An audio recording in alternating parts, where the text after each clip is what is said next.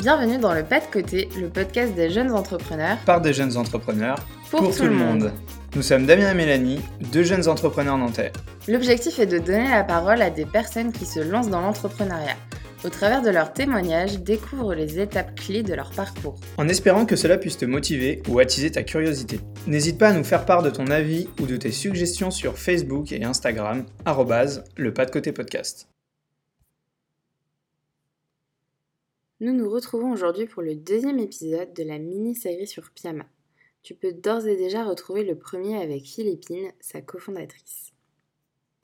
Piama, c'est un projet créé par Philippine et Marie qui propose des plantes d'intérieur dans des contenants recyclés. Pour ce deuxième et dernier épisode, Marie et Philippine détaillent les étapes qui les ont amenées à vendre leurs plantes sur les marchés, puis dans des boutiques permanentes. Elles reviennent sur la mise en place de leur campagne de crowdfunding qui s'est déroulée en novembre 2019 et sur les avantages d'obtenir des retours clients en face à face. Et on enchaîne ensuite avec le témoignage de Marie, deuxième cofondatrice, qui revient sur son séjour à l'étranger pendant ses études, sur son association avec Philippine, initiatrice du projet, et sur la difficulté d'entreprendre sans sécurité financière. Très bonne écoute du coup, chronologiquement, on va arriver juste après Pépite, et il me semble que après avoir fini Pépite euh, début juillet, euh, dans la même promo que Mélanie et moi, euh, vous avez été faire les marchés pour justement confronter votre produit modifié grâce au parcours Pépite qui était arrivé sur ces boîtes de conserve, pour le tester vraiment à une plus grande échelle sur les marchés. Est-ce que vous pouvez nous en dire un peu plus sur comment ça s'est passé et peut-être les, les hauts et les bas des marchés, j'imagine que c'est aussi, ouais, ça doit être des expériences aussi particulières à vivre. Donc, euh, ouais, racontez-nous tout ça.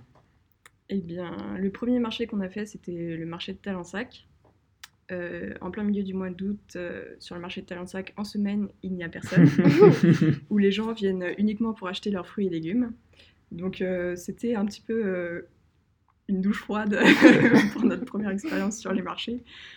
Surtout quand c'est pris de contravention aussi de 70 euros. la, journée, la, journée de l'enfer. Ouais, le truc, tu dis, j'aurais mieux fait de rester chez moi. à 6h du mat, enfin, genre t'es présent à 6h30 du mat et tout ça pour ça, quoi. voilà.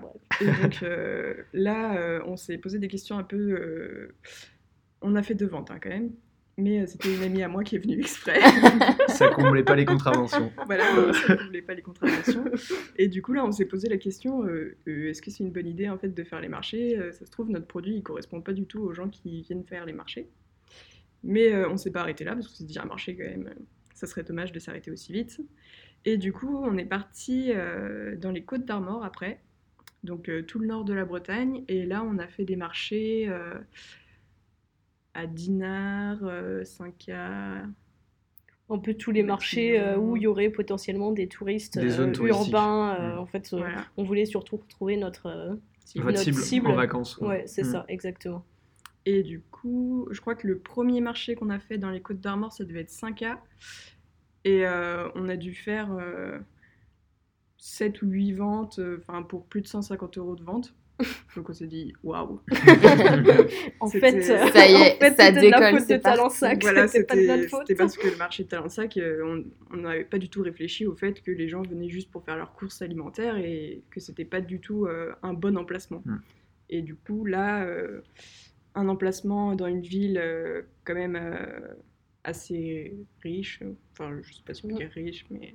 Avec un tourisme un peu haut de gamme. haut de gamme. Et bah, ça a marché euh, directement. Et donc euh, ça nous a bien plu et on a continué. Après, on a enchaîné avec Dinard. Puis euh, on a refait 5A plusieurs fois parce que c'était notre marché porteur. voilà. Et, et, on a fait beaucoup de ventes. Donc avant d'entrer dans Pépite, je crois qu'on était rendu à 6 ventes. Et faut pas rigoler, c'est normal. Je rigole pas, ça pardon. Si vendre, c'est toujours mieux que zéro, et il faut commencer par quelque chose. Et, on devait être euh, bah, 108 euros de chiffre d'affaires à peu près. Et Merci pour cette euh, transparence. Et euh, quand on a fini notre saison sur les marchés, donc on a fait que le mois d'août. On a fait deux semaines en plus. On, oui, on a pas fait, genre tout le mois d'août, quoi. Parce que du coup, on allait que sur les marchés hmm. qui potentiellement pouvaient nous intéresser. Et on devait être rendu à 108 ventes mm. et 1700 euros de chiffre d'affaires, un truc comme ça. Pas mal. Donc euh, voilà, un décollage quand même assez intéressant. Mais euh, cela dit, on a quand même fait des marchés où on a fait zéro vente, où on était sous la pluie, où on essayait de protéger notre petite plante avec une parapluie. Je m'imagine. Puis il faut, faut, aussi imaginer que genre il y a des gens, ils arrivent sur les marchés, ils ont leur petite table pliable, machin, hyper, euh, ils ont leur super, euh, super, euh, leur super barnum pour se protéger. Nous, on est arrivés comme des schlags, on avait deux tréteaux, on avait une planche qu'on posait dessus et un parasol, tu sais, de terrasse, quoi. et du coup, je pense qu'on faisait un peu de différenciation à ce niveau-là. Bah, C'était votre MVP marché, quoi. Exactement. Et, vraiment, on avait envie d'aller tester sans dépenser d'argent du tout, presque. Et, ça a marché, mine de rien. Et sur, comme quoi, ça a marché. Et quand, On, quand on se lance sur un test, il n'y a pas besoin d'acheter le barnum, euh, d'acheter la table de ouf euh, pour faire le marché, plus le gros mm. camion. c'est Tu peux le faire avec 3 francs 6 sous et une Twingo, quoi. Et, c'est un beau message ça pour les gens. même si, vous, n'avez qu'une Twingo ni d'argent. C'est vrai que si avec une Twingo tu peux faire un marché, tout est bah possible. avec une Twingo, on peut même livrer Truffaut. Hein. Je dis ça.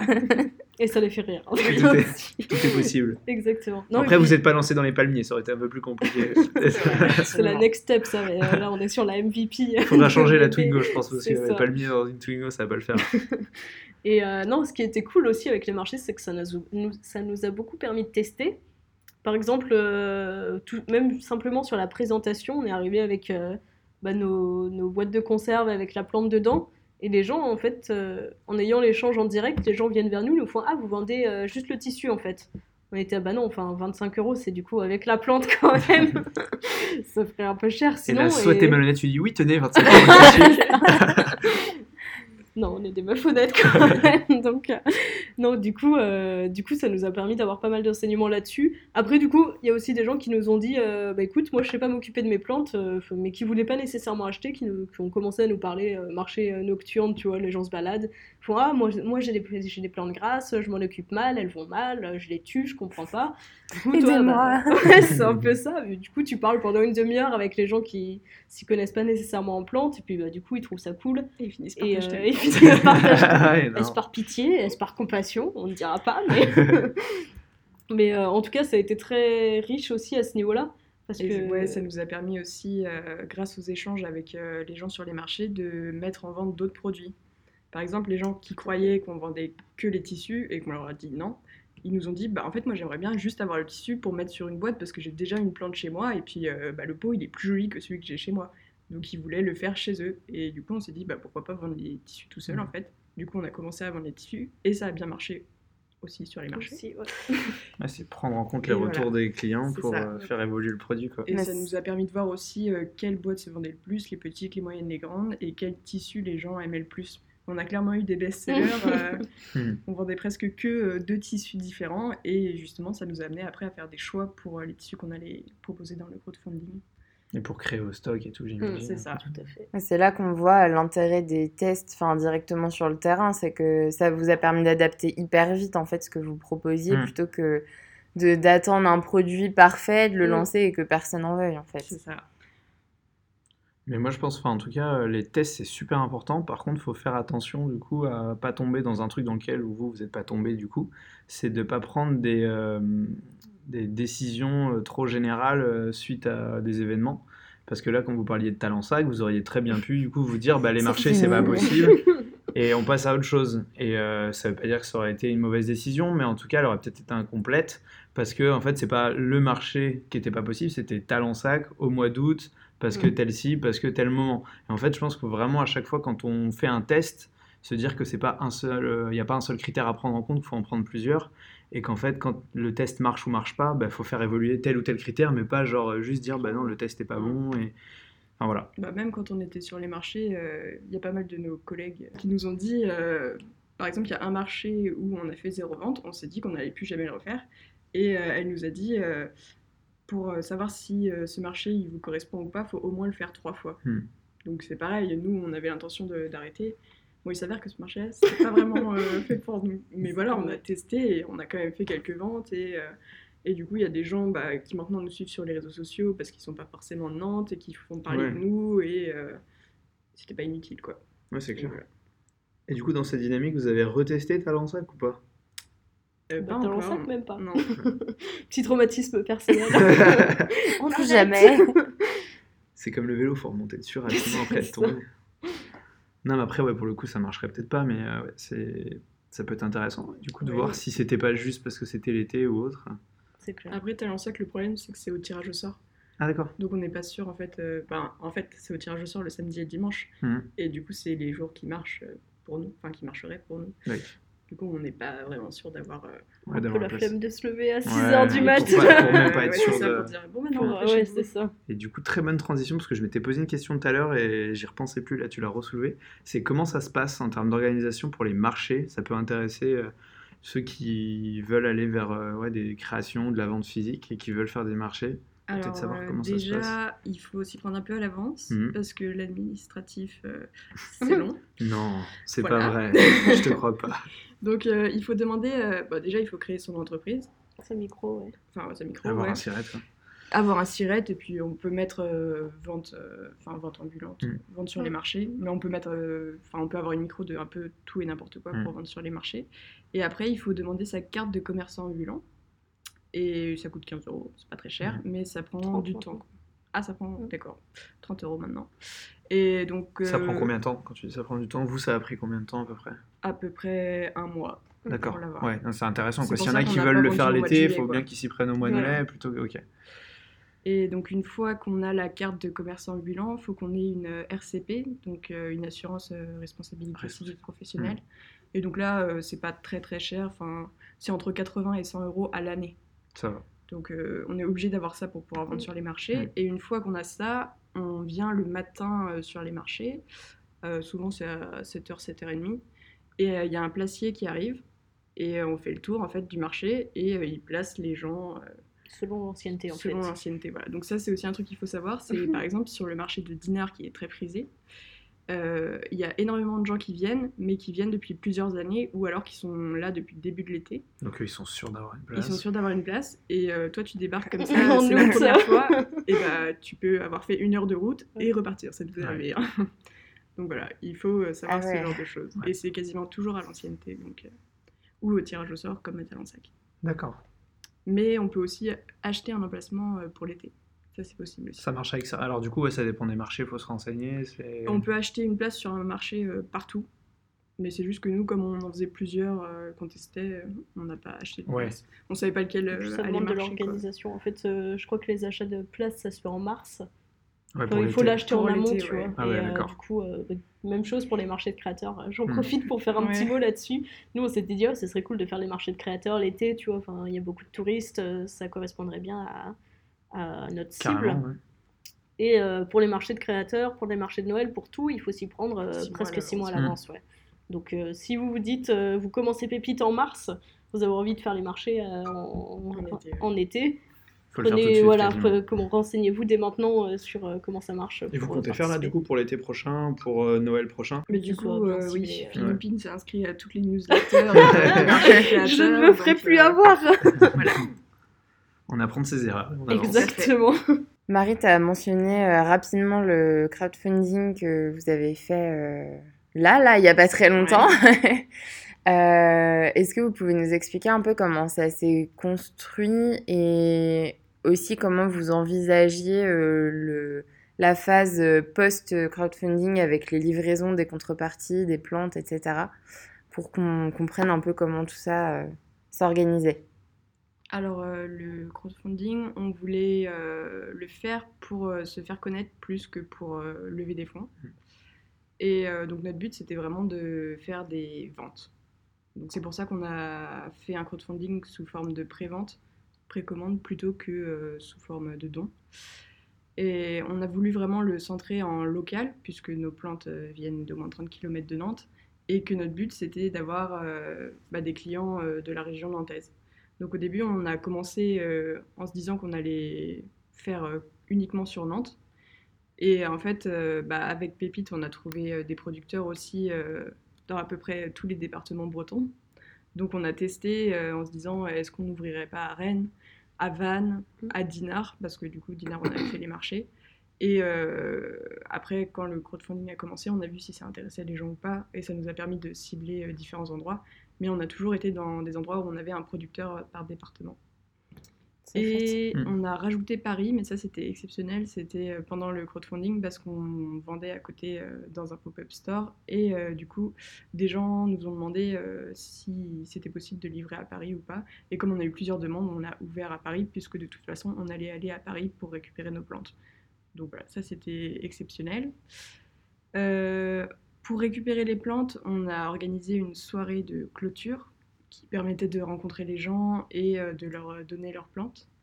Et pour ceux qui peuvent pas venir, donc euh, là on, on va bientôt le tester, euh, on va faire livrer nos plantes par des coursiers en vélo dans le centre pour rester euh, du coup dans le circuit Dans le circuit Ouais, local. proche, euh. et, euh, et écologique. Voilà. D'accord. Vous allez passer par quel coursier? Bici coursier. D'accord. Courrier, coursier. Un truc comme ça. Ils sont, Un euh, truc de style. Un Ils truc dans sont euh, à l'ouvre-boîte à côté de la D'accord. gare. Et euh, au niveau du crowdfunding, pour les produits, on voulait tout tester. C'était vraiment, encore une fois, euh, un outil de test, Ouais. hein, encore à plus grande échelle.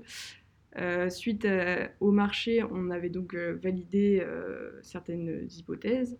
Donc euh, les tissus qui plaisaient, les plantes qui plaisaient, euh, les tailles de boîte qui plaisaient. Mais on voulait tester encore euh, d'autres produits. Donc on avait fleuri un stand, quand on était à Pépite, le stand de My Amateur sur l'événement du Web Today, où on avait apporté des objets chinés, comme des tasses ou des livres, qu'on avait retravaillé euh, pour que ça devienne des jardinières. Et du coup, on avait envie de tester ça, donc on a mis aussi les tasses et les livres sur le crowdfunding, et on a aussi rajouté une caisse à vin au cas où pour... La Ça- caisse avant, elle Voilà. revient. Pour garder l'ADN original. C'est Mais du coup, pas avec des plantes aromatiques. non, pas avec des plantes aromatiques, mais il s'avère que la caisse à vin, bon bah... C'est un échec.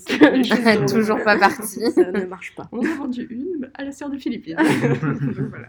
Au niveau des tests, euh, on s'est rendu compte, on a mis aussi nos tissus tout seuls, comme sur les marchés. Comme est-ce qu'avaient proposé les personnes sur le marché Voilà. Enfin, avaient demandé. Et euh, du coup, il s'avère qu'on on en a vendu euh, pas mal, finalement, des tissus tout seuls. Comme Et- quoi, faut vraiment être à l'écoute des clients. Quoi. Ouais, Mm. c'est ça. Et, euh, et au niveau de nos tissus euh, qui avaient trop marché sur les marchés, et ben il s'avère que ça a encore été le cas. Donc euh, bah, on les a validés définitivement. Ouais, là c'est hein. bon, ils sont. Et les tasses du coup qu'on a mis, euh, on en a vendu aussi euh, un bon nombre. Mm. Et c'est euh, du coup un produit qui est moins cher que la petite boîte de conserve. Donc ça fait une entrée de gamme euh, encore moins chère. Donc je je sais pas si c'est euh, le prix qui était plus attractif ou si c'était le produit en soi. Mhm. Ce sera toujours à tester. Mm. On va retester ça sur euh, les marchés de Noël. Mm. Mais euh, voilà, c'est quand même un produit qui est validé. Et puis euh, pour nous, c'est quand même moins compliqué que de faire euh, le tissu pour mettre sur une boîte de conserve. Donc c'est aussi euh, sympa, ça nous fait un gain de temps. Mm. Et les livres, qu'on vendait quand même euh, à un certain prix, 65 euros, hein, je précise, et euh, avec quatre plantes. Et on en a vendu deux. Et ça, je pense qu'on s'y attendait pas vraiment. Ouais, ouais. Enfin, moi, que- je pense que mon avis, que ce soit pour les livres ou les tasses, c'est qu'il y a vraiment le côté détournement et euh, qui est euh, visuellement, c'est assez intéressant. Mm. Alors que la caisse à vin, même si vintage, ça s'est euh. détourné, la forme et puis euh, il n'y a pas de. Enfin, je sais pas comment Ouais, ça reste expliquer, un mais. contenant, voilà. c'était un contenant. C'est ça vrai que le reste livre, C'est ça pas très surprenant, côté. ouais. C'est ça, ça Mm. fait pas très surprenant. Bah là, par exemple, un des livres qu'on a vendu à une Nantaise, on a vendu les deux à des Nantaises, hein, euh, c'était une euh, dame qui était passionnée de littérature. Alors, euh, étonnamment, on se dit euh, quand même, on, on les charcute un peu les livres pour pouvoir mettre des plantes. Mais euh, enfin, elle a trouvé ça génial parce qu'elle adorait les livres, elle avait une grande bibliothèque et euh, Ouais, Et ça allait avec ça sa déco Justement, aussi. pour les passionnés de lecture, euh, tu les approches avant, tu fais c'est quoi le livre que tu as le plus détesté? Lui, passe-le moi, je vais t'en faire un truc. c'est une idée. voilà. Mais voilà, ça a plu, euh, ça a vraiment plu les livres. Et on a aussi eu un retour euh, sur Paris parce qu'on en a, on a testé aussi dans les pop-up. Et donc euh, les livres ont aussi beaucoup plu. C'est juste que les gens ne savaient pas comment les rapporter chez eux, puisque Mhm. Paris, euh, transport en commun. Ouais. c'était pas Avec son livre le dans les métro mains, avec ouais. 2000 personnes Voilà. dans ta Et puis rame, c'est pas des petits livres en plus. euh, Non, non, c'est. Ouais, Puis t'es obligé de le garder ouvert, quoi. Bah ça. Et du coup, bah, ça a donné une autre idée à Philippine, c'est de le faire en kit. Donc euh, mettre le terreau dans un bocal, les billes d'argile dans un bocal. Et le font chez eux. Et euh, voilà, on ferme le livre. on Ouais, avoir juste la et- découpe qui est déjà faite avec ça. les pages. euh, Il n'y a plus qu'à le planter, quoi. Ça fait le petit côté do it yourself. En En plus. plus. Donc ça, ça sera attesté euh, après. pour- Mais encore eu. Mais encore un, Un exemple ouais, de, Ouais, de s'adapter de- à- du test qui te, Mm. qui te donne des nouvelles idées. euh. Enfin, j'ai- J'aime beaucoup la façon dont c'est construit au final votre projet, toujours dans euh, on teste un truc, on voit si ça fonctionne, ça fonctionne et en plus ça nous donne d'autres idées, ou ça fonctionne pas, du coup on part sur autre chose. Et euh, Bah, c'est aussi pour ça qu'on voulait faire une soirée de remise des préventes et qu'on préfère Mm. remettre nous-mêmes les produits plutôt que de passer par un coursier à l'origine. Parce que ça permet d'avoir des retours directs en fait.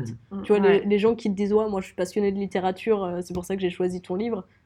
Ça paraît Tu- pas Ouais. évident, tu vois. Ouais. Si t'envoies un coursier, bah, tu n'auras jamais jamais. ce retour, quoi. Non, mais ça va dire et ça à du cour- coup, euh, au coursier qui va dire Ouais, ensuite. c'est euh, ça, exactement. À part avec les euh, réseaux sociaux, mais c'est pas toujours facile d'animer une communauté Ouais, qui fait tout le temps ça, retours puis, en euh, continu. ouais. Puis les gens, ils peuvent te suivre, mais c'est rare que les gens réagissent et te Mm. disent alors moi je t'envoie un message parce que je t'ai commandé tel truc et en Mm. fait j'adore et pour ça machin.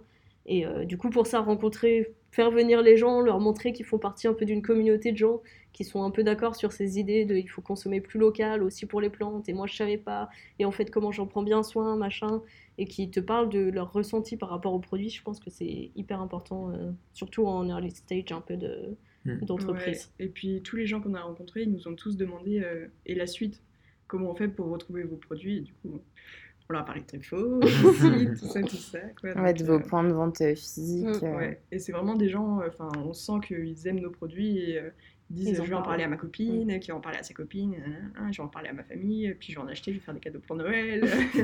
Donc voilà, enfin, c'est aussi ça, je pense, le top. but du crowdfunding, c'est d'avoir des gens C'est qui sont d'activer, c'est un effet de euh, levier un peu. Voilà. Comme tu viens d'en parler, c'est une transition parfaite. Euh, maintenant que le crowdfunding est terminé, c'est quoi la suite justement et comment on peut trouver les, les plantes de Pyama Je sais qu'il y a notamment le site internet qui est maintenant en ligne. Tu parlais de Truffaut. Enfin voilà, est-ce que tu peux expliquer un peu maintenant comment c'est possible pour euh, quelqu'un qui veut euh, acheter des plantes ou comment vous vous construisez en tout cas votre modèle de vente maintenant? Et bah, donc on a lancé le site internet. Donc euh, sur notre site, on a les tissus, enfin les cache-points en tissu qui sont disponibles, on les envoie par la poste, donc euh, par- dans toute la France. Et euh, nos plantes qu'on livre toujours que sur Nantes.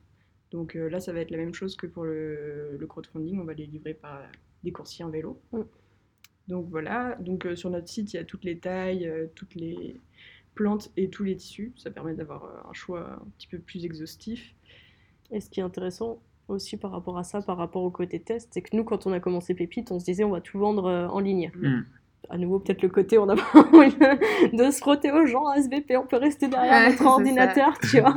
Et, euh, et du coup, assez vite, on s'est rendu compte qu'en fait, nos- notre cible, c'était notamment un peu les, ce qu'on appelle les mamans bio qui ont euh, 45, 40, 45 ans, qui euh, veulent commencer, que- consommer plus responsable, et que notre produit, il a un côté très coup de cœur, en fait. C'est les gens, ils se baladent, ils cherchent un cadeau pour une copine, mais viteuf comme ça, tu vois, ils prennent pas le temps de chercher vraiment. Ils passent devant, ils font Ah, c'est Ils trop passent mignon devant, ils font c'est trop mignon, Allez, euh, ça, ça marche, tu vois. Il y a le côté très coup de cœur, bah, en tout cas qu'on a moins euh, sur internet, et c'est pour ça qu'on s'est dit il est temps de développer les boutiques en physique, quoi. Et le site internet, c'était plus pour les gens qui avaient déjà commandé Mm. chez nous. Par exemple, qui voulaient euh, avoir un autre cache-pot euh, s'ils changeaient de Pour déco, changer de euh, saison. voilà, ouais. ce genre de choses. Là, par exemple, on a des tissus de Noël, donc ça peut servir à ceux qui ont déjà une boîte pour faire la Pour la décoration table. de Noël. Quoi. Ouais, et puis la- après, ils remettent l'autre tissu et, et voilà. Ça, c'est hyper intéressant parce qu'il y a une dimension aussi de, enfin, de consommer mieux, quoi, de pas forcément. euh, Racheter tout Racheter un la déco mais, Noël. euh, Ouais, c'est ça. ouais. Bah, tout bêtement, ouais, un petit tissu de Noël que tu changes sur ta plante, bah, ça fait la différence et t'as pas forcément Mm. besoin de d'acheter des décos en plastique ou des trucs comme ça. Enfin, non, mais c'est vrai, c'est des petits détails comme ça qui. Tout à fait, c'était très réfléchi. ouais, et du coup, sinon, Et du Pour, coup, euh, on l'effet s'est dit on va là. développer euh, des boutiques en, en physique, quoi. Voilà, donc euh, on est présent depuis hier chez Truffaut, route de Vannes. Super. Ouh. Histoire qui a commencé euh, en avril de l'année dernière. donc Il faut s'y prendre à l'avance, les gens. c'est ça. C'est aussi euh, l'aspect qui était un peu compliqué euh, avec les grandes chaînes. C'est donc euh, il y a une dame qui nous a vu pitcher au concours de pitch de Mashup en avril, qui en a parlé à son manager. Son mana- on a été voir son manager. Ensuite, le manager en a parlé euh, à euh, Au siège, quoi. au siège, ouais. Donc après, on a dû aller au siège à Paris pour qu'ils valident le produit. Puis après, euh, rentrer euh, toute la fiche fournisseur, euh, la hauteur, le poids, les types de plantes, où sont nos fournisseurs de Mm. plantes, etc., etc.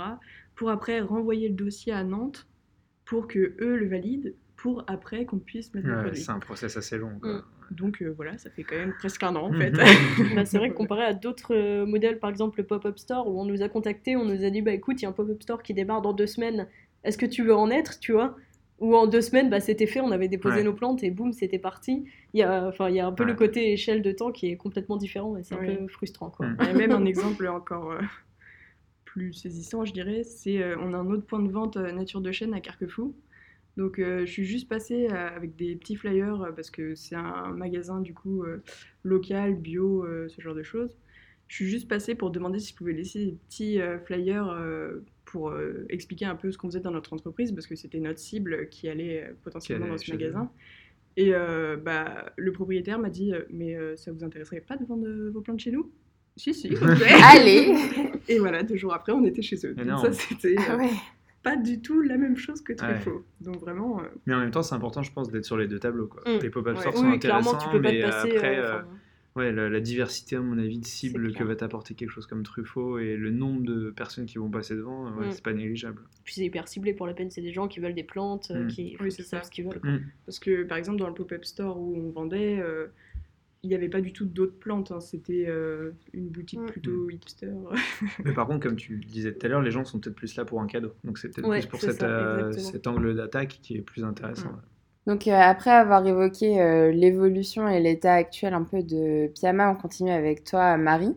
Donc euh, si tu peux nous parler un peu de ton parcours avant Pyama et de ce qui t'a poussé à entreprendre. Alors moi j'ai fait euh, à peu près le même parcours que Philippine, donc euh, je savais pas trop ce que je voulais faire dans ma vie, donc j'ai fait euh, un bac S parce que c'était celui qui ouvrait le plus de portes. Après euh, mon bac S je savais toujours pas ce que je voulais faire, donc j'ai fait une prépa en attendant de savoir.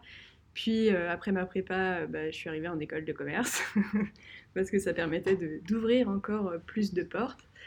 Mais j'ai toujours eu à peu près euh, 40 000 idées de métiers que j'avais envie de faire. J'ai voulu faire euh, restauratrice, euh, psychiatre, euh, j'ai voulu faire pilote de brousse.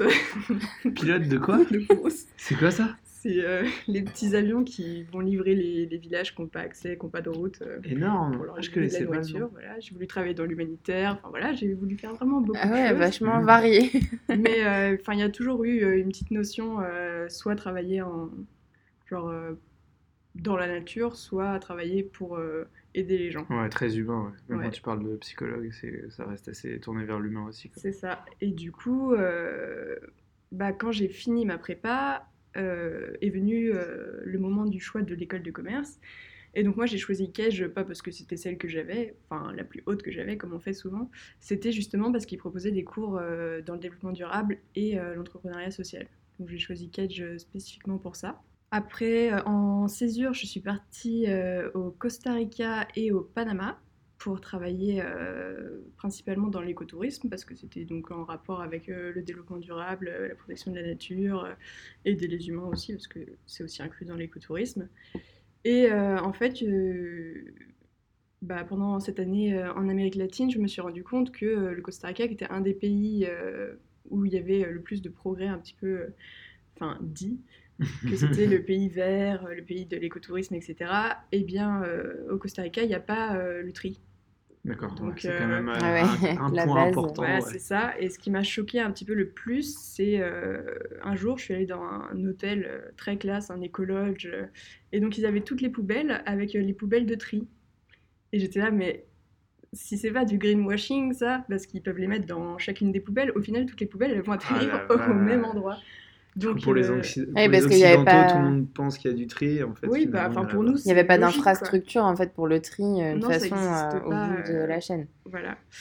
Enfin, ça n'existait pas à mon époque, hein, peut-être que ça existe maintenant. Et euh, donc ça, ça m'avait énormément choqué. Et euh, après, quand je suis allée au Panama, donc euh, Panama, enfin j'habitais à Panama City, qui est quand même une énorme ville, euh, un peu style New York, avec plein de buildings. Pareil, il n'y avait pas le tri. Je me suis dit, mais quand même, euh, quand il y a autant d'habitants, comment c'est possible qu'il n'y ait pas le tri? Surtout que nous, euh, on est habitués vraiment. Enfin, moi, en tout cas, je suis habituée euh, depuis longtemps à faire le tri, avoir même le compost et tout. Et du coup, ça m'avait vraiment choqué.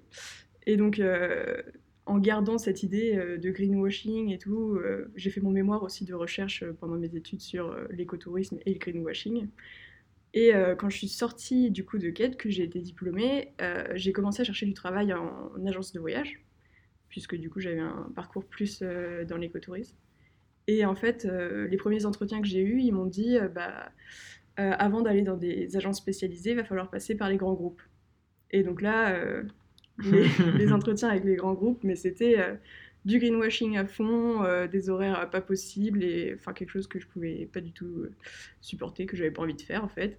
Et à ce moment-là, Philippine me fait un petit appel, tu voudrais pas faire des jardinières dans des caisses à vin peut-être? Et au début, je me dis, est-ce que je me lance dans l'entrepreneuriat maintenant? Et en fait, bah oui, j'y suis partie. Voilà en gros. Donc de l'écotourisme euh, au caisse à c'est ça, bah, je me suis dit en fait euh, que c'était pas forcément la peine de partir à l'autre bout du monde euh, pour essayer de protéger l'environnement et qu'il y avait déjà plein de choses à faire bah, déjà ici en fait. Mmh. Mmh. Et son idée à Philippe était très bien, donc, donc voilà, c'était parti. Ouais. Donc du coup, il y avait une prise de conscience sur tes valeurs profondes, ce que tu pouvais pas accepter toi dans, ton travail et du coup ce que tu voulais. Euh, avec cet appel de Philippines qui t'a pas mal motivé. Et moi, j'aimerais bien savoir un peu comment, du coup, tu t'es approprié après l'idée et le projet, vu que du coup, tu n'es pas initiatrice. Et euh, tu es peut-être du coup la première, je crois, qu'on rencontre qui n'est pas forcément initiatrice de l'idée. Ça ne veut pas dire, et c'est pas ce que sous-entend que tu n'es pas légitime, au contraire, mais justement, comment tu as eu tout ce travail d'appropriation mmh. euh, bah, C'était pas trop compliqué parce que Philippine, euh, ça a toujours été celle qui a eu les idées, beaucoup d'idées. Et moi, j'ai plus été euh, la personne euh, manuelle, en fait, qui pouvait les mettre euh, en œuvre. Du coup, pour les caisses à vin, bah, j'ai apporté pas mal de techniques, si je puis dire, sur la façon de renforcer la caisse. Et après, quand on est passé à la couture, pour faire les habillages des conserves, moi, je faisais déjà de la couture avant, en fait. Donc, bah, j'ai eu quelques idées pour améliorer, pour faire des, des, habillages qui soient bien. Et donc, en fait, j'ai toujours un peu mis en œuvre ce que Philippine pensait. Donc euh, ça fait qu'on a toujours été un peu complémentaires et qu'il n'y avait pas trop de problème de légitimité euh, pour ma part. Je n'ai pas trop ressenti. D'accord. Mais rapidement, du coup, tu t'es voilà, tu t'es senti comme si c'était ton projet, ton idée, et puis, enfin, tu. Il n'y a pas eu un, il a pas forcément eu euh, de, de complexe d'appropriation de l'idée ou quelque chose comme ça? non, parce que. Mais tant mieux, hein, si la réponse est non. Mais c'est pour ça que j'ai envie, de. Non, parce que, enfin, même au niveau des photos, quand on a commencé à lancer Etsy et tout je pense que j'ai quand même pris pas mal d'initiatives euh, par rapport à des choses que moi je savais faire. Donc la photo, euh, j'avais l'habitude, la couture, j'avais l'habitude, le bricolage, j'avais l'habitude. Et du coup, c'était des trucs que je pouvais proposer naturellement et je me suis pas du tout posé la question euh, si j'étais légitime ou pas. Quoi. On est allé direct. Ouais, bah, je pense que Philippine aussi avait des demandes bien spécifiques. parce que, enfin, vu qu'on se connaît quand même depuis super longtemps, elle sait très bien ce que moi j'ai fait en stage, les créations graphiques, la photo, et puis tout ce que tout le bricolage, elle, savait que j'avais construit mon bar quand on était en colocation, donc euh, elle savait que j'avais euh, un petit peu les compétences et elle m'a demandé ces compétences-là. Hmm. Donc ouais, euh, ça se voyait, voilà, on était complémentaires dès le début, c'était pas je venais m'incruster sur le projet. Ouais, non, non, mais c'est parce que je sous-entendais. Plus, plus, les réponses et la question se développent, plus je me dis merde, c'est vraiment pas, du tout. mais ouais, non, non, merci pour ta réponse. De rien. Et pour faire euh, le parallèle du coup avec, euh, avec euh, l'interview de Philippine, comment est-ce que toi, ton entourage a appris le fait que tu, bah, du coup, que tu te lances dans l'entrepreneuriat juste après tes études, malgré le fait que tu avais déjà fait des entretiens et cherché en, en boulot? Je sens qu'il y a un truc là. T'as soulevé quelque chose là. Donc moi, c'est pas du tout la même chose que Philippine. dans ma famille, tout le monde est soit pharmacien, soit ingénieur. Donc qui veut dire euh, beaucoup d'années d'études et euh, gros salaire à la fin. et euh, donc moi, quand j'ai fait une école de commerce et que j'ai commencé mes entretiens, mes parents s'attendaient à ce que j'ai mon premier salaire avec 5000 euros par mois. Quoi. Et donc quand je leur ai dit que je voulais me lancer dans l'entrepreneuriat, ils ont mais pas du tout compris. Donc ils veulent quand même bien me loger chez eux, heureusement. Mais par exemple, ma mère, euh, au bout de trois mois, elle était euh, Mais il euh, faut que vous arrêtiez le projet, vous pouvez pas vous verser de salaire. Ça faisait trois mois, on, on venait juste d'avoir l'idée, quoi. Limite, on avait commencé Pépite et puis Voilà. C'est déjà la fin. Donc voilà, Euh, ils m'ont tous dit que euh, j'aurais dû commencer par trouver un, un vrai travail euh, avant de me lancer dans l'entrepreneuriat. Mais euh, petit à petit, euh, parce que là ça fait quand même maintenant un an que bah, on a commencé euh, Pyjama, ils commencent un petit peu à rentrer dans leur esprit que euh, il faut y aller étape par étape, qu'on peut pas se verser un salaire du premier coup, surtout qu'on est deux en plus, mais que euh, chaque mois on fait plus de chiffre d'affaires. Et là, je pense que le fait d'avoir été chez Truffaut, ça y est, c'est bon, ils ont compris que c'était pas juste euh, Ouais, un, petit, truc dans un votre petit truc chambre, côté, comme ça. voilà. Bon, ouais. c'est toujours un petit truc dans notre chambre Non, parce mais qu'on je n'a veux pas dire- de. Non, mais le petit côté euh, projet, de, tu fais ça vite fait, quoi. C'est vraiment Ouais, une- un vrai travail, quoi. Et puis même euh, la semaine dernière, là, on a eu euh, des petites déconvenues avec euh, les ZAD qui faisaient nos tissus et du coup, il a fallu refaire toute la production pour le samedi, quoi. Donc concrètement, j'étais chez moi, je faisais de la couture de 8h à 19h et voilà quoi, Mm. j'étais occupée tout le temps, donc elle voyait bien que c'était pas un petit passe-temps. Et donc voilà. Mais euh, ils ont quand même toujours du mal, euh, même maintenant, en se disant il serait peut-être temps que vous versiez un salaire. Sauf que tout l'argent qu'on gagne, on le réinvestit pour acheter des plantes, pour acheter des tissus, euh, pour aller dans des nouveaux lieux, etc. Pour euh, payer les marchés de Noël aussi, parce que les marchés de Noël, euh, ça coûte de l'argent. Mm. Et voilà quoi. Et du coup, on est toujours loin de pouvoir se payer notre premier salaire. Enfin, un salaire, quand je parle, ce serait au moins 1000 euros, quoi. Parce que là, on pourrait se verser un salaire de 200 euros, mais je considère pas trop Oui. ça comme un salaire. Un minimum syndical pour vivre, quoi. Voilà. Et donc, euh, donc voilà, je peux dire qu'ils sont entre guillemets compatissants euh, parce qu'ils veulent bien encore euh, m'héberger et euh, que chez moi c'est un petit peu l'entrepôt de pyjama. donc la chambre de ma sœur c'est l'entrepôt où il y a toutes les plantes et ma chambre c'est là où il y a la machine à coudre et toutes les boîtes de conserve quasiment. Donc c'est vraiment un entrepôt de chez entrepôt. Donc parfois il pète un peu des plombs parce qu'il y a de la terre par terre. voilà. Mais enfin, ils acceptent. euh, mais vraiment, je pense que le fait de se verser un premier salaire euh, ou qu'on ait des locaux, enfin qu'on qu'il y ait une évolution quoi à ce niveau-là, ça serait vraiment euh, important pour eux. Mais Ouais. le début n'était pas du tout facile. Ouais, donc tu as dû vraiment imposer. Ton coming out entrepreneurial a été plus compliqué que celui de Philippines, quoi. Oui, et puis même, c'était pas que au niveau de mes parents, moi, au niveau de- du reste de ma famille, euh, ben, il y a vraiment personne, même au niveau de mes cousins qui ont mon âge, quoi. Ils ont tous euh, un travail euh, enfin, de, de salarié, quoi. Et euh, c'est vrai que eux aussi avaient du mal à comprendre pourquoi je me lançais là-dedans, alors que j'avais euh, aucune économie avant de me lancer. Ouais. Ouais, ça crée une. Enfin, ils ont créé un cadre qui fait que toi, tu as une pression derrière et que tu dois rentrer dans le cadre, ou sinon, c'est un peu, Ouais, un peu c'est plus ça. compliqué. Mm. Donc voilà. En revanche, ma sœur, c'est le premier soutien de Ah, super, top. Dans les six premières ventes qu'on a dû faire avant Pyjama, euh, il doit y en avoir 75%, c'était à elle. Donc, voilà. Mais enfin voilà, c'est vraiment euh, quand même important euh, bah, qu'il y a ma sœur déjà qui me soutienne, qu'il y ait ma sœur qui me soutienne. Et euh, aussi mes amis qui, eux, euh, bah, vu qu'ils ont mon âge et qui sont plus en fait euh, dans le même question- questionnement que moi, style euh, trouver un travail qui me plaît, sens. euh, voilà. Et bah eux aussi, ils comprennent euh, vraiment. Mais euh, au niveau euh, des parents, euh, non, c'est toujours un peu complexe. c'est une autre génération de pas entrepreneurs. Voilà. C'est- J'ai l'impression que c'est une. Enfin, il y a un peu deux cas de figure et c'est une barrière que pas mal de gens ont aussi. C'est soit la famille est dé- enfin, au moins ouverte à, À ce. À ce enfin. Vas-y, je. À l'entrepreneuriat. Ah, merci, à l'entrepreneuriat. Euh, soit pas du tout et ça crée des euh, incompréhensions, des frustrations, des... Et ça peut être bloquant pour l'évolution en plus. Surtout Ouais. là, euh, pour le coup, toi, tu es associé, et du coup, c'est vrai que ça crée un équilibre. Je pense que par exemple, une personne qui se lance seule et avec un tel euh, non-engouement de la part Ouais. de l'entourage, Oui, bah ça doit très être concrètement. chaud de tenir euh, la barre sur le long terme après. Moi, si j'avais pas lancé le projet avec Philippines, j'aurais arrêté, genre. Euh, Enfin, j'aurais même pas fait pépite, je pense. hein. J'aurais arrêté au bout de 4 mois et si j'avais vu que ça décollait pas. Et ça aurait pas pu décoller vu qu'on testait pas du tout, mais bon, voilà. Bah ouais, c'est ça. Et Bah, heureusement, du coup, même, ça- je pense aussi pour mes parents, le fait qu'on soit en association, enfin, ils se disent aussi que c'est pas juste un projet fou qui m'est passé par la tête et ils se disent qu'il y a quelque chose derrière, donc on est Ouais, deux, ou alors on est deux tarés, mais au moins, euh, voilà quoi, on a vraiment un projet. euh, Donc ouais. Important euh, l'association pour moi. Est-ce qu'il y a d'autres barrières ou difficultés euh, de ce style ou de, enfin, dans tout autre registre que tu as dû surmonter euh, depuis que tu as commencé Pyama Oui Difficultés financières du coup.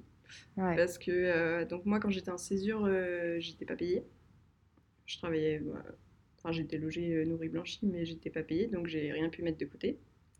Et euh, directement après être diplômée, du coup, euh, enfin, j'avais pas eu de travail entre temps, quoi, avant de me lancer dans Pyama. Du coup, euh, jusqu'à mars, j'ai pioché dans mes économies. Après, j'avais plus d'économies. Donc, c'est là où, bah, toutes les deux d'ailleurs, on a pris un travail à côté. Sauf que moi, euh, j'ai eu la très mauvaise idée de faire passer mon mi-temps en temps plein, en même temps que Pépite. Donc, euh, et en plus, c'était une période où, euh, comme par hasard, on a eu plein de commandes pour Pyama, qui était la fête des mères et, et le fait de fleurir le Web Today. Et du coup, je me suis retrouvée à faire plus de 35 heures par semaine à Super U en se levant euh, à 3h du matin euh, parce que je faisais de la mise en rayon. Puis après, je rentrais et euh, je faisais de la couture ou des trucs comme ça pour pyjama. Puis après, je retournais travailler l'après-midi. Puis après, je retournais le soir et puis je devais faire des livraisons pour les fêtes des mères ou des trucs dans le genre. Et donc là, j'étais au bord du pétage de plomb et j'ai dit à Philippine Bon, bah, je pense que si ça continue comme ça, moi j'arrête pyjama. donc voilà. Ça, c'était le premier moment où ça a été un peu chaud pour moi parce que j'y ai pensé plusieurs fois à arrêter pyjama et c'était souvent pour des questions financières. Et voilà. Et donc, euh, en début juillet, euh, on a complètement arrêté toutes les deux de travailler. Et du coup, là, on a pu se remettre sur Pyama. Et pour le coup, euh, c'était un gros coup de pression en moins parce que mmh. j'avais donc déjà j'avais eu un mois de salaire entier plus les fins, enfin les primes de précarité et tout, CDD, machin. donc j'avais plus de 1300 euros sur mon compte, ce qui, voilà, ce qui faisait plaisir. Et donc après, euh, on est parti euh, bah, faire les marchés en été, et là, c'était vraiment juste du plaisir. Quoi. On faisait de la production, euh, on se baladait le matin, on se disait, franchement, il y a pire comme cadre de vie. Hein. On mm. était en voiture, il y avait le lever du soleil avec la mer, enfin, c'était vraiment cool. Donc là, c'est pareil, c'est ce que disait Philippine, les Dancy, là, c'est complètement remonté, ouais, c'est trop bien pyjama, hop, voilà. Allez, go, on y va. C'est ça. Et après, donc en septembre, on a on a préparé le crowdfunding, donc euh, c'est pareil. On n'a pas fait de marché, donc on n'a pas eu de rentrée d'argent. Euh, et moi, je n'avais pas repris de travail à côté parce que j'avais peur de. de faire une rechute. De euh, faire, ouais. Et puis en organisant le crowdfunding à côté, c'était encore une fois pas une bonne idée. Et donc, voilà. octobre, le crowdfunding, bah, on était bien occupés, c'était bien. Et et voilà. Et en fait, donc, on a eu euh, l'argent du crowdfunding qui est parti plutôt très vite. Et euh, parce qu'on a du coup euh, bah, racheté, bah, acheté déjà tout ce qu'on devait acheter pour le crowdfunding, plus après Truffaut, plus le magasin à Carquefou, plus le magasin qu'on a à Bordeaux. Et donc en fait, on a eu vraiment beaucoup, beaucoup d'achats. Et à ce moment-là, je me suis dit est-ce qu'on s'est trompé quelque part dans nos calculs de prix, quoi Parce que on pourra, enfin, dans ma tête à ce moment-là, je me suis dit, on pourra jamais se verser de salaire, quoi. Mm. Alors que, euh, bah, on avait fait quand même beaucoup de ventes. Mm-hmm. Là, on doit être rendu à 300, euh, quelque chose comme ça, 300 ventes par rapport au début, et euh, presque 5000 euros de chiffre d'affaires. Donc c'était quand même beaucoup par rapport au début. Et, et, voilà, du coup, je me suis questionnée au deuxième moment, est-ce que j'arrête Pyama ou pas? Et là, on a eu Truffaut. Euh, donc voilà. Qui peut apporter de la récurrence euh, peut-être. Ça permet d'avoir un petit peu une stabilité, mais voilà, la, grande difficulté c'est ça. Est-ce que euh, je continue encore un mois, je continue encore deux mois, je continue trois mois, mais à un moment j'ai plus d'argent, donc si on peut pas se verser de salaire, je peux plus payer l'essence, même si je suis chez mes parents, j'ai quand même besoin tous les mois d'avoir un minimum vital. c'est ça. donc voilà, donc la question se pose encore et pour ma part, euh, je m'étais mis comme deadline euh, janvier, euh, fin janvier de l'année prochaine, 2020.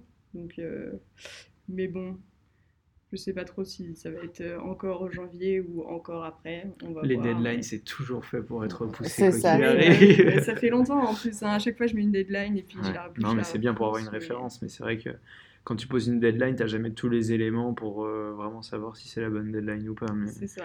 ça permet de se reposer des questions, en tout cas quand il arrive. Quoi. Et après, euh, oui, parfois, c'est par exemple la semaine dernière, quand on a dû refaire toute la production, bah, c'est là que tu vois un peu les difficultés d'être entrepreneur. Tu te dis, euh, j'ai fait une semaine où j'ai quand même vachement travaillé et puis je peux pas me tirer de salaire, quoi. Mhm. Donc t'es là, bon, bah, vivement que ça rentre, quoi. Parce que.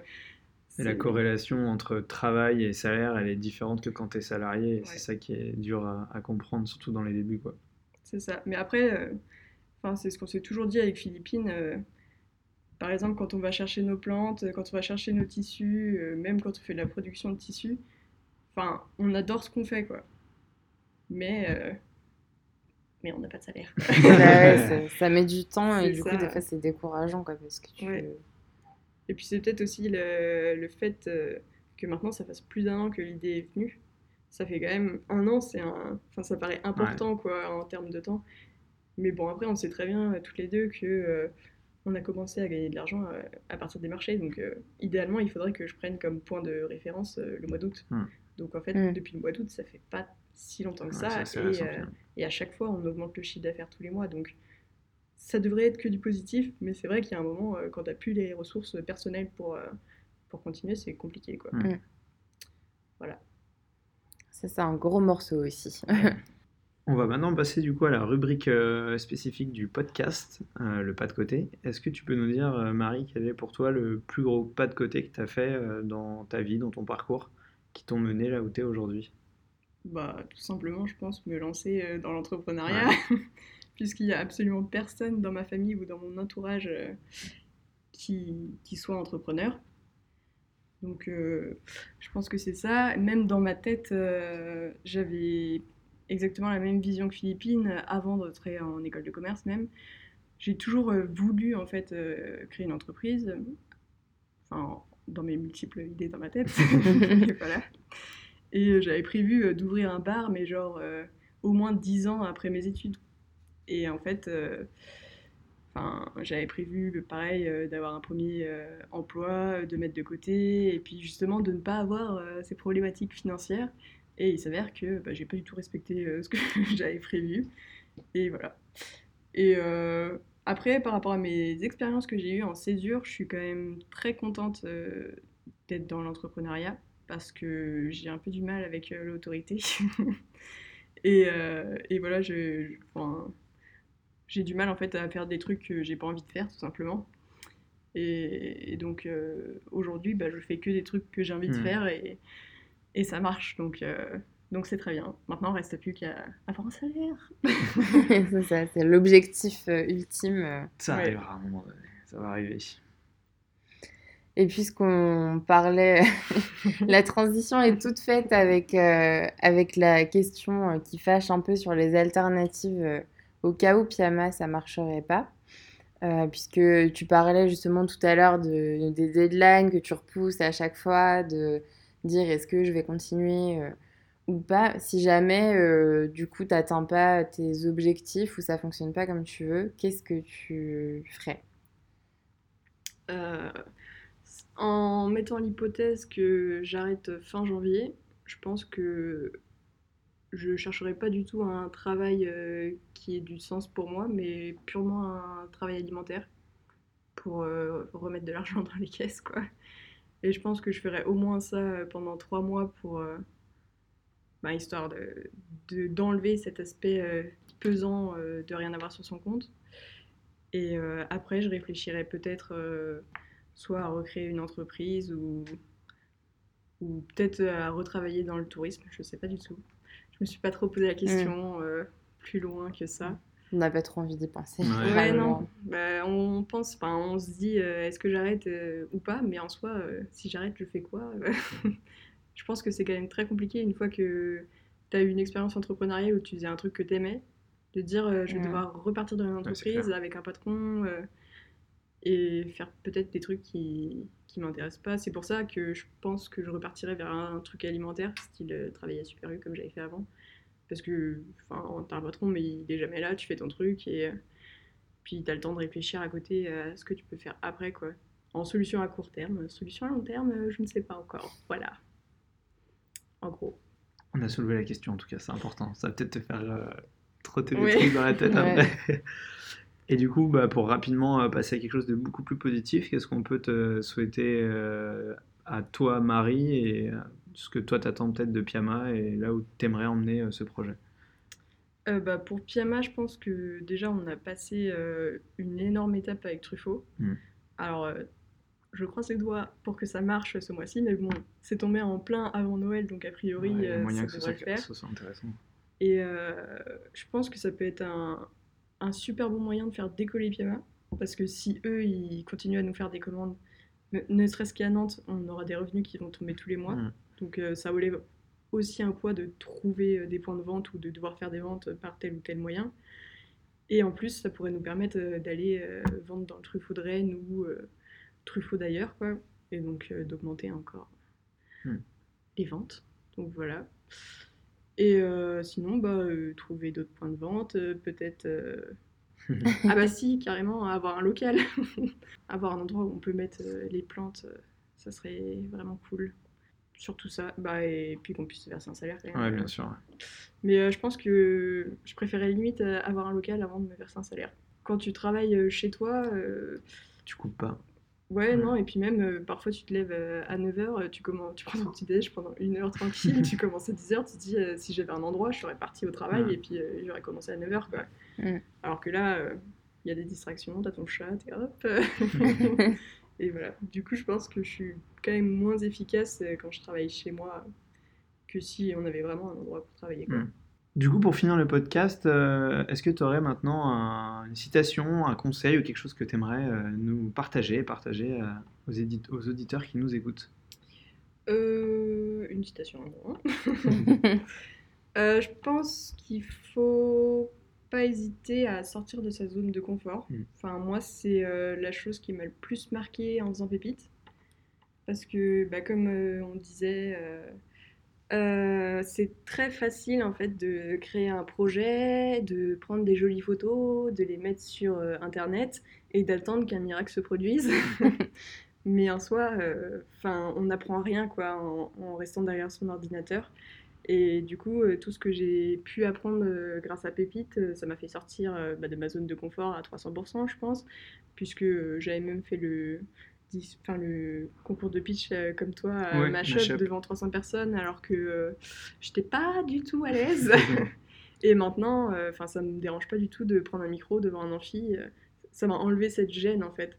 Et du coup, euh, enfin, je vais vers les gens beaucoup plus facilement, même à la soirée de remerciements là qu'on a fait. euh, Enfin, c'était facile pour moi de parler aux gens, alors que avant, euh, c'était pas le cas du tout. Donc, euh, je pense qu'il faut juste oser sortir de sa zone de confort et après. euh, Ça l'agrandit, en Ouais, fait. ça c'est l'agrandit. hein. c'est même plus sortir de sa zone de confort, quoi. Après, Ça devient, euh, Mm. ça fait partie de notre zone de confort, quoi. Donc, euh, que du positif à faire ça. Ça, c'est un super conseil. Pas facile. euh. Pas facile. Pas facile à mettre en place, mais. Mais une euh, fois que tu rentres dans cette dynamique, je pense que euh, on peut Oui. même y prendre goût à se dire ah tiens ça je, je- ça me fait peur mais allez vas-y j'y vais, je le fais. Ouais, c'est quand tu que- ressens cette légère peur et tu te dis, c'est le moment du coup d'y aller. Si j'ai peur de faire ça, c'est peut-être qu'il faut que j'y aille justement et je vais essayer de le faire. Bah, c'est surtout qu'une fois que tu l'as fait, t'es trop fier de toi, quoi. Mmh, en plus, ouais. genre, euh, Carrément. vas-y, c'était si facile, en fait. Je le refais demain, allez, c'est C'est parti. Super, bah merci beaucoup Marie d'avoir été avec Merci nous. Marie, Avec plaisir. À très vite. à bientôt. Si tu veux en savoir plus sur Pyama ou tout simplement découvrir leurs plantes déco-responsables, retrouve-les sur leurs différents réseaux sociaux. Nous mettrons les liens en description. Tu peux aussi te rendre sur leur site pyama.fr ou retrouver leurs créations en point physique au Truffaut d'Orvaux, à Nature de Chêne à Carquefou ou à Intérieur Butterfly à Bordeaux. Elle propose depuis peu un nouveau produit, des pots sérigraphiés personnalisés, l'idéal pour avoir quelque chose d'original aux couleurs de ton entreprise ou de ton futur événement. Merci à toi d'avoir été avec nous pour cet épisode et encore un grand merci à Marie et Philippine pour leur témoignage. De notre côté, on te dit à la semaine prochaine pour un nouvel épisode de Parole d'experts.